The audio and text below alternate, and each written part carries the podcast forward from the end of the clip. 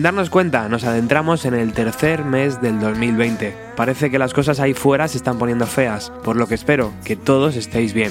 Desde que empezó este nuevo año hemos emitido 22 programas, siendo el más escuchado el especial Dark Side of the Moon, con Víctor Cabezuelo, de Rufus de Firefly, y Ricardo Porman, de Ecos del Vinilo. Un total de casi 25.000 escuchas en este periodo, que nos llegan de más de 70 países diferentes. Ahora mismo estamos rozando las 3.000 suscripciones, y en nuestro ranking particular seguimos en el puesto 5, detrás de 180 grados, El Sótano, Turbo 3 y Siglo XXI, todos ellos programas de Radio 3. Por detrás están Satélite 3, Los Teloneros y el programa Na Na Na. Como sabéis, todos estos datos son ofrecidos por la plataforma Evox. Tal vez en estas 22 emisiones un tema se ha repetido más que otro. Chris Cornell y su poder absoluto para crear canciones atemporales. Pues bien, vía Twitter, un amigo del programa me escribió diciendo que tenía el concierto que el músico había ofrecido en Barcelona a finales del 99. Abel continuaba así la historia del programa, con su generosidad, al igual que antes muchos y muchas habéis hecho, participando y proponiendo temas. Ese audio, que hoy vamos a poder disfrutar íntegro, tiene mucha historia detrás.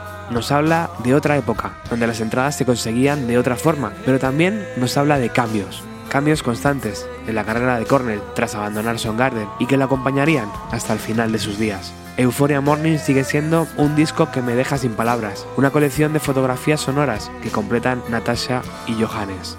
Y aquella gira maravillosa pasó por España el día 25 de octubre de 1999 en Barcelona. Una verdadera suerte poder recuperar un documento así.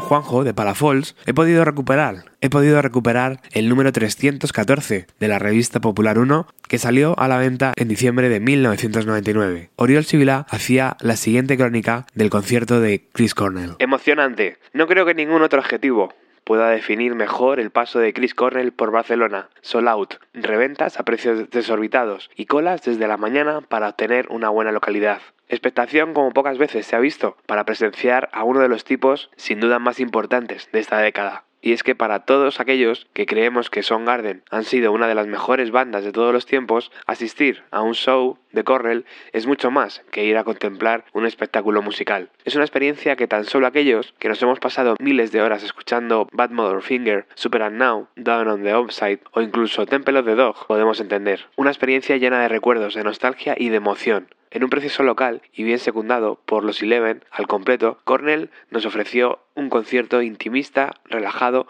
y pasional, como si los años del Loader Than Love formaran parte ya de la prehistoria, desde su gran Sun Sour inicial hasta el indótico Steel Rain final. Fueron 90 minutos donde pudimos comprobar que Cornell ha madurado, que ya no desprende la fuerza y el carisma que llegaron a noquearnos, pero que su voz continúa siendo algo casi irreal. El concierto estuvo basado principalmente en los temas de Euphoria Morning, que los tocó prácticamente en su totalidad, destacando la profundísima Preaching the End of the World o la preciosa Sweet Euphoria. Además sonaron también sus otros dos temas en solitario, Seasons y Sun Hours. Y para el deleite de todos, nada más y nada menos que Feel on Black Days, con la que el público por fin abandonó sus asientos para dirigirse hacia las primeras filas de la sala. Like Suicide, Bootcamp y All Night Thing, que aunque diferencia mucho de la original, sirvió para recordarnos que ese gran músico que teníamos delante era la misma persona que años atrás había sido el mejor amigo de Andy Wood. En suma, más que nunca, hablar de Chris Cornell ya no es hablar de Garden, pero aún así es hablar de un músico que consiguió que durante una hora y media muchos sentimientos de nuestro interior recobraran vida y esto actualmente ya es mucho. En esa revista Popular 1 también encontramos una cita muy significativa de un lector llamado El perro esquimal.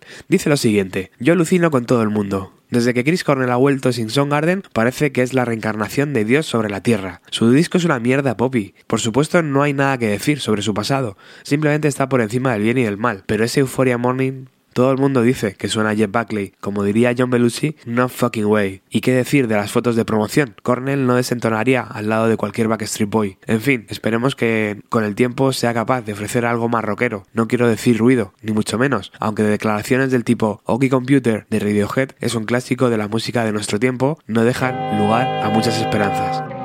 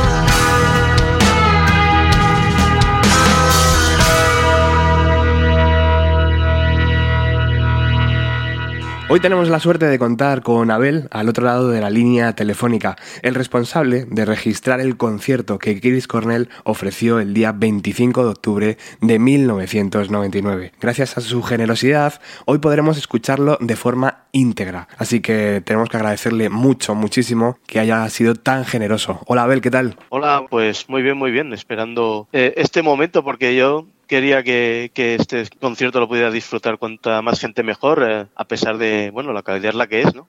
luego ya veremos el porqué. Ahora, ahora nos contarás, sí. Lo primero, agradecerte por acordarte de Bienvenido a los 90 para esto. Significa mucho para mí, la verdad. Mira, siempre es un placer cuando, cuando encuentras a alguien que le gusta, que, con, el que coincides en, en, gustos y de manera tan, tan particular, porque Chris Cornell depende del, del ámbito en el que te mueves es pues muy conocido o, o, o, nada, menos es lo que me ocurre a mí, ¿no? Y entonces cuando veo a alguien que es tan apasionado con él como, como yo, pues es que de verdad, eh, una alegría, una alegría. Muy pues bien por tu, me gusta mucho tu programa. Muchísimas gracias. El documento es totalmente único. Eh, la verdad es que cuando me lo pasaste y lo escuché, me hizo transportarme un poco a ese concierto y fíjate que yo no estuve. Así que por favor, cuenta a la audiencia cómo ¿Cómo decidiste grabarlo? ¿Por qué? ¿Y dónde te colocaste? Porque entiendo que, que, no erais muchos, ¿verdad? No, era, era una sala pequeña, era el Teatro de la Alianza de, de Poplanó, de Barcelona. Yo no había estado nunca, la verdad. Y era, bueno, era una sala pequeña y, y, fue todo un poco por, por casualidad. Estamos hablando de,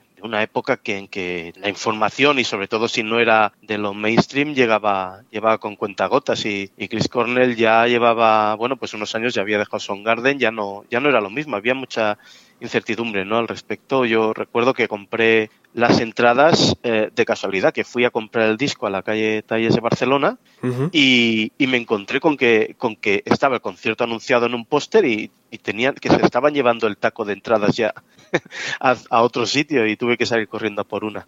El caso es que mm, cuando llegó el día del concierto yo, bueno, estaba muy nervioso y excitado y tal por, por, por lo que pudiera pasar, porque ni set list ni nada, es decir, solo el disco había ido creciendo en mí, eh, que cada vez lo, apreciaba más. Y un amigo mío que tenía eh, minidisc me ofreció la posibilidad de, imagínate minidisc, eh, lo que tenía que ser el futuro. Pues me ofreció la posibilidad, dice, si quieres te llevas mi minidisc y lo grabas para, para poder escucharlo tú luego. Qué guay. Un gran amigo Manuel Berical, lo cito, para que ahí queda. Y es bueno, y, entonces, bueno, claro, él se arriesgaba, se arriesgaba muchas cosas, claro, yo, o sea, se arriesgaba que me lo pudieran requisar y que se quedaba sin él, ¿no? Eh, me dije, bueno, pues mira, digo, pero es que tampoco tengo micro. Dice, bueno, pero los auriculares te sirven de micro. yo, sí, sí, dice, conectas el jack al, a los auricul al, a la toma de micro y eso te grabará. Hicimos ahí una prueba eh, donde estábamos y dije, bueno, mira, no pierdo nada, ¿no? Así que me planteé en la entrada, me lo escondí como pude y nada, no, no me registraron ni, ni nada, así que lo, lo, pude pasar. Y luego con mucha cautela, pues ya ves a un tío escuchando el concierto y que debía parecer un friki porque yo estaba con los dos auriculares así enfrente mío para que se pudiera para que se pudiera grabar todo todo el concierto la gente de mi lado que estaba a mi lado debía pensar pero este qué hace Qué maravilla. Y sí, sí, y es, es un poco esa la historia, la verdad. Y como es un teatro bastante pequeño, ¿verdad? A lo mejor unas 900 localidades he leído. Exacto, exacto, unas 900 personas y, y, bueno, yo supongo que tampoco fui de los primeros en comprar la entrada, yo estaba en la parte en la parte de arriba, en el piso, en el primer piso y se escuchaba, bueno, se escuchaba bastante, bueno, bastante bien, como se, mejor que, algo mejor que en el audio. Veía un, un picado, ¿no? De, de, lo que era el escenario. Sí. Y donde, donde estaban, donde estaban, pues, ¿no? pues los músicos, los de, los de Eleven y, y acabó saliendo Chris Cornell luego. Claro.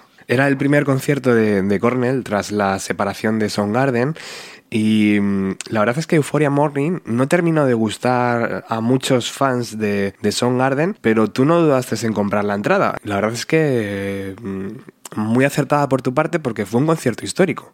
Pues sí, Sí, sí, la verdad es que durante, bueno, lo he recordado y lo recuerdo, pero durante mucho tiempo es que lo, lo, pensaba cada día, cada día decías, ostras, qué suerte he tenido.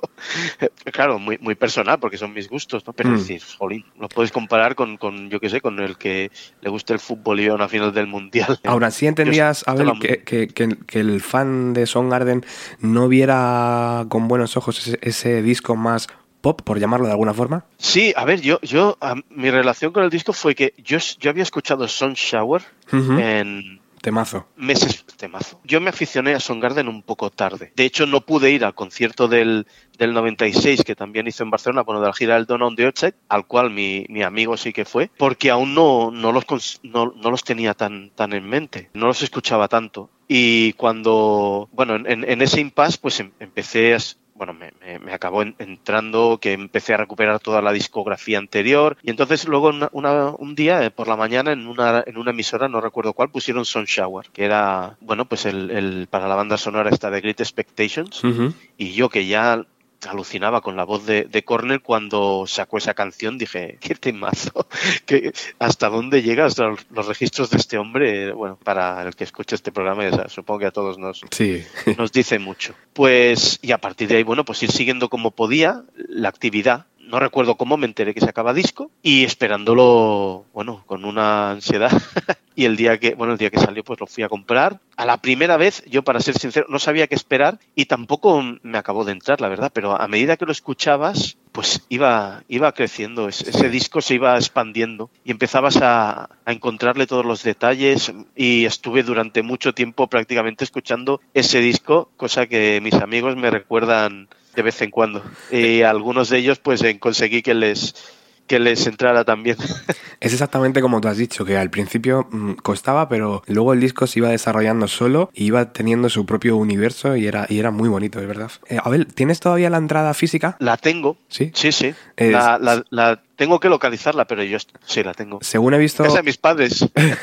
ya sabes cómo. Sí, claro. Según he visto, mm, costaba unas 3.000 pesetas. No sé si te acuerdas de eso. No lo recuerdo, pero sé que era una cifra que yo, yo, yo, bueno, recuerdo que compré el disco y tenía las entradas ahí. Y eso es decir, la compro o no la compro, porque bueno, era estudiante por aquella época y era, claro, si lo comparas con ahora, era poco dinero. Sí. Es poco dinero para lo que vale ahora. Pero en aquel momento, un estudiante que se lo encontraba de sopetón, no había, la gente no iba con tantas tarjetas, eh, hacía las compras con tarjetas en, bueno, un poco más en cuenta gota, sobre todo si eras estudiante, ibas Exacto. Con, con, líquido. Pues eh, según he visto eran unas 3.000 pesetas. ¿Y recuerdas haber visto Telonero? No lo recuerdo. No. No lo recuerdo eso. En, no. en la entrada... No debió marcarme demasiado, no sé si iba, ¿eh? En la entrada lo no. pone, lo que pasa que no estoy seguro si, vale. si, si había Telonero o no.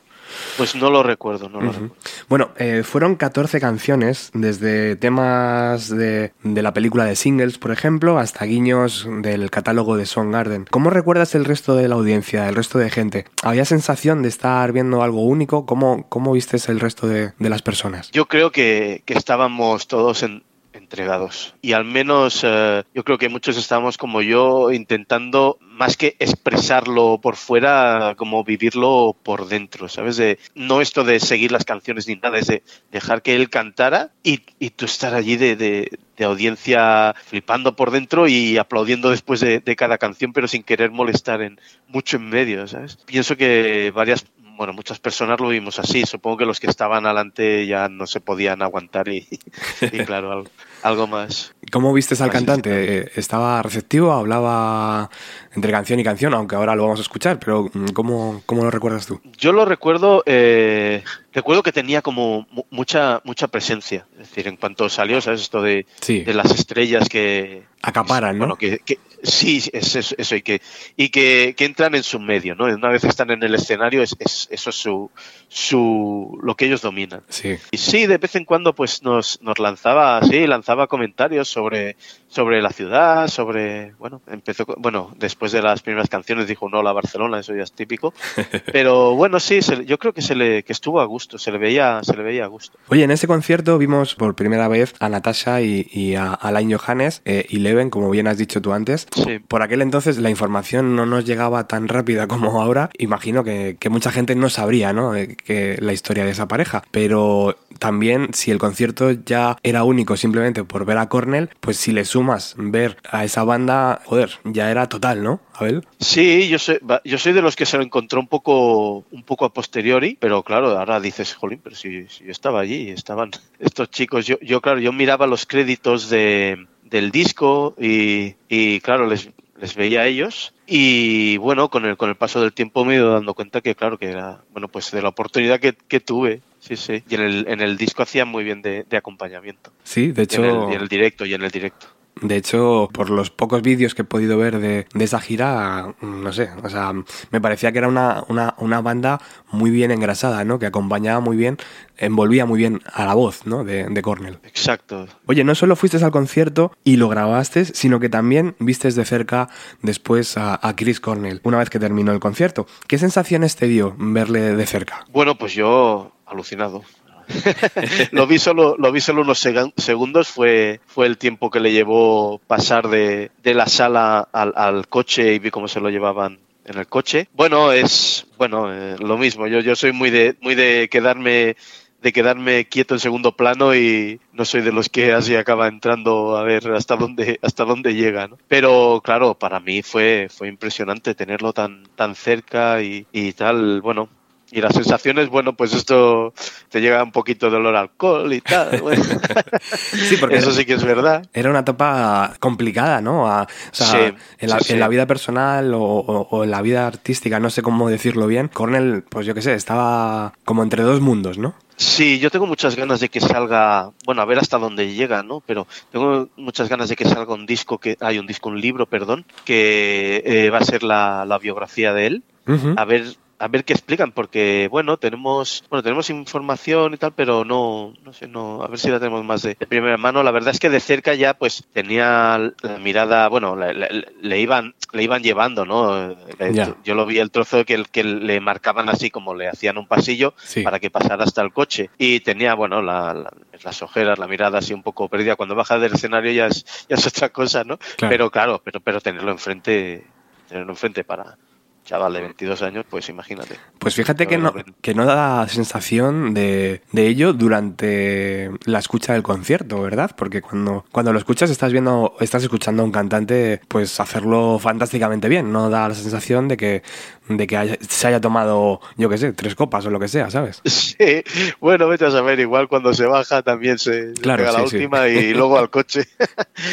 Sí, sí, pero no, en el concierto, el concierto, en el concierto lo dio todo. ¿Tuviste también la suerte de ver a, a Alain Johannes por allí y a Natasha o, o, no? Solo a Chris Cornell. No, bueno, yo, yo iba muy focalizado también, ¿eh? En, claro. a ver si le podía ver a él. Claro, claro. y era donde se amontonaba más eh, la gente también, claro. ¿Se paró a firmar algún autógrafo, alguna foto o no? No, no. No, pasó, pasó. En, en algún otro concierto que he estado ya lo he visto de otra manera, ya, pero te estoy hablando de la gira uh -huh. Songbook o la de Higher Truth, estaba mucho más comunicativo, bueno, y, y cercano, pero cercano ya me refiero de, de, pues de firmarte cosas antes de que empiece el concierto, ¿no? En, en aquella época lo notabas, lo notabas cercano, no lo notabas una gran estrella que estuviera sí. a 10 pasos por encima, pero, pero bueno, o sea que era diferente. Eh, con, el paso de los con el paso de los años has, has ido yendo a, a, diferentes conciertos también, ¿no?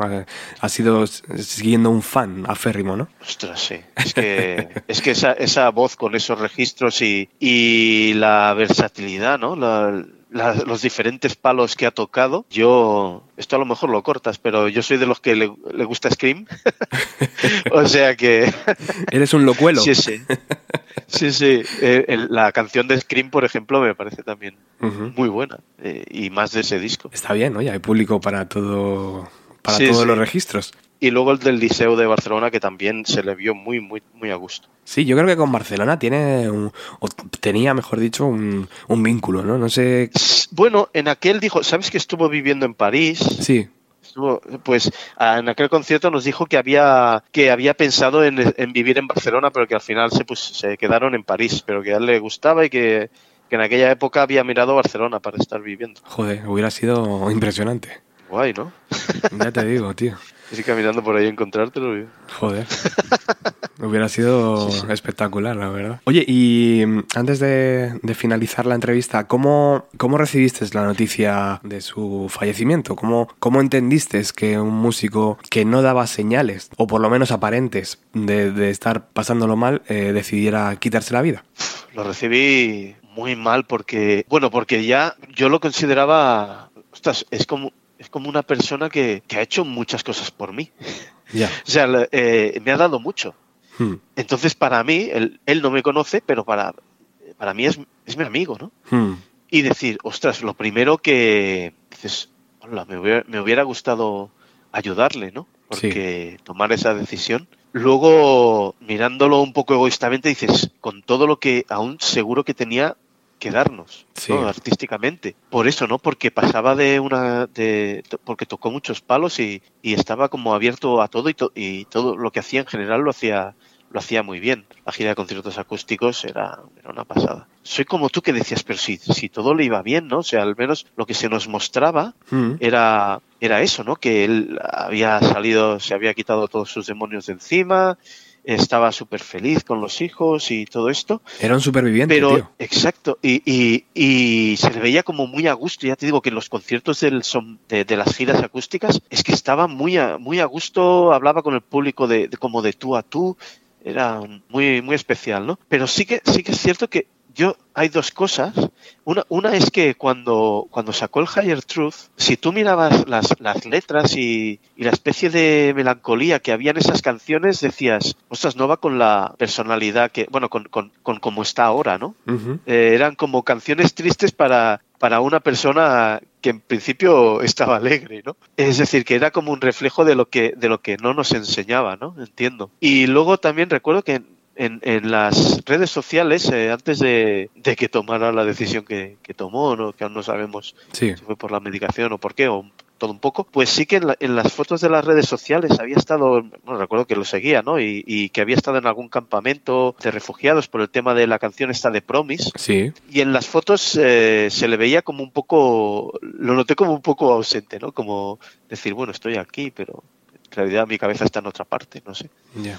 No sé, no sé. Esto, claro. Lo, lo del disco sí que lo pensé en aquel momento, decir, bueno, pero si está contento, ¿cómo me saca este álbum tan triste? Aunque me encante el, el álbum, eso, eso es otra cosa. Lo otro ya todo viene a posteriori, ¿no? Que empiezas a mirar para atrás y empiezas a intentar atar cabos. Sí, a buscar una, una respuesta que, que nunca encuentras, porque claro, es una es un acto tan salvaje que Bueno, y que no tiene, que no tiene marcha atrás, ¿no? Que te Mm. equivocas un segundo y Sí. ya, ya está. Lo realmente mágico de, de este concierto del 99 es que lo grabaste y, y- y hayas decidido compartirlo y, y creo que es un, es un acto súper generoso que también de cierta forma nos pone en comunión ¿no? a los fans de, de Chris Cornell. Creo que hoy mucha gente va a agradecerte ese acto de estar ahí con los cascos eh, gra- grabando este concierto porque mm, para mí es una época muy bonita de su carrera.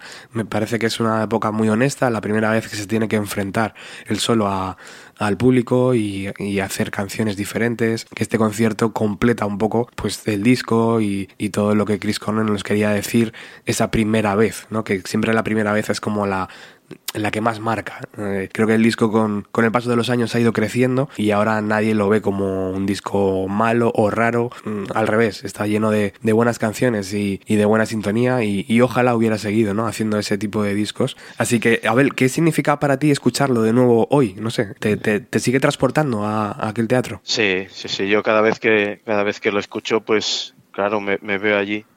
¿Lo has escuchado muchas allí. veces? Lo- tardé en escucharlo porque tardé en, tardé en escucharlo porque lo grabé en el minidisc Claro. se lo devolví a mi amigo y hasta que de ahí lo pudimos pasar a, a un formato que yo pudiera escuchar, pasó, pasó tiempo, ¿eh? pero a, a raíz de eso, un- bueno, su, su hermano es un músico profesional y tiene un estudio, entonces nos lo pudo Qué guay. hacer. Yo creo que lo arregló un poco, yo creo, yo creo que pulió un poco lo que hizo, hizo sí. lo que pudo, hizo lo que pudo y, y, hombre, ahora lo he escuchado muchas veces y cuando lo escucho, ostras, es, sí, sí, es especial. Y bueno, si lo, ahora si lo escucha la gente, cuan- bueno, cuanta más gente mejor, si, a ver si los que estuvieron allí también nos transporta a ese teatro y a los que no estuvieron a esa época. Claro que sí, y si de hecho hay alguien que lo esté escuchando y- y estuvo allí, pues que nos complete la información, ¿no? A lo mejor algo se nos, se nos ha escapado y, y puede decir, pues mira, Sí. pues Cornell eh, hizo esto o lo que sea. Y entre todos es mejor siempre.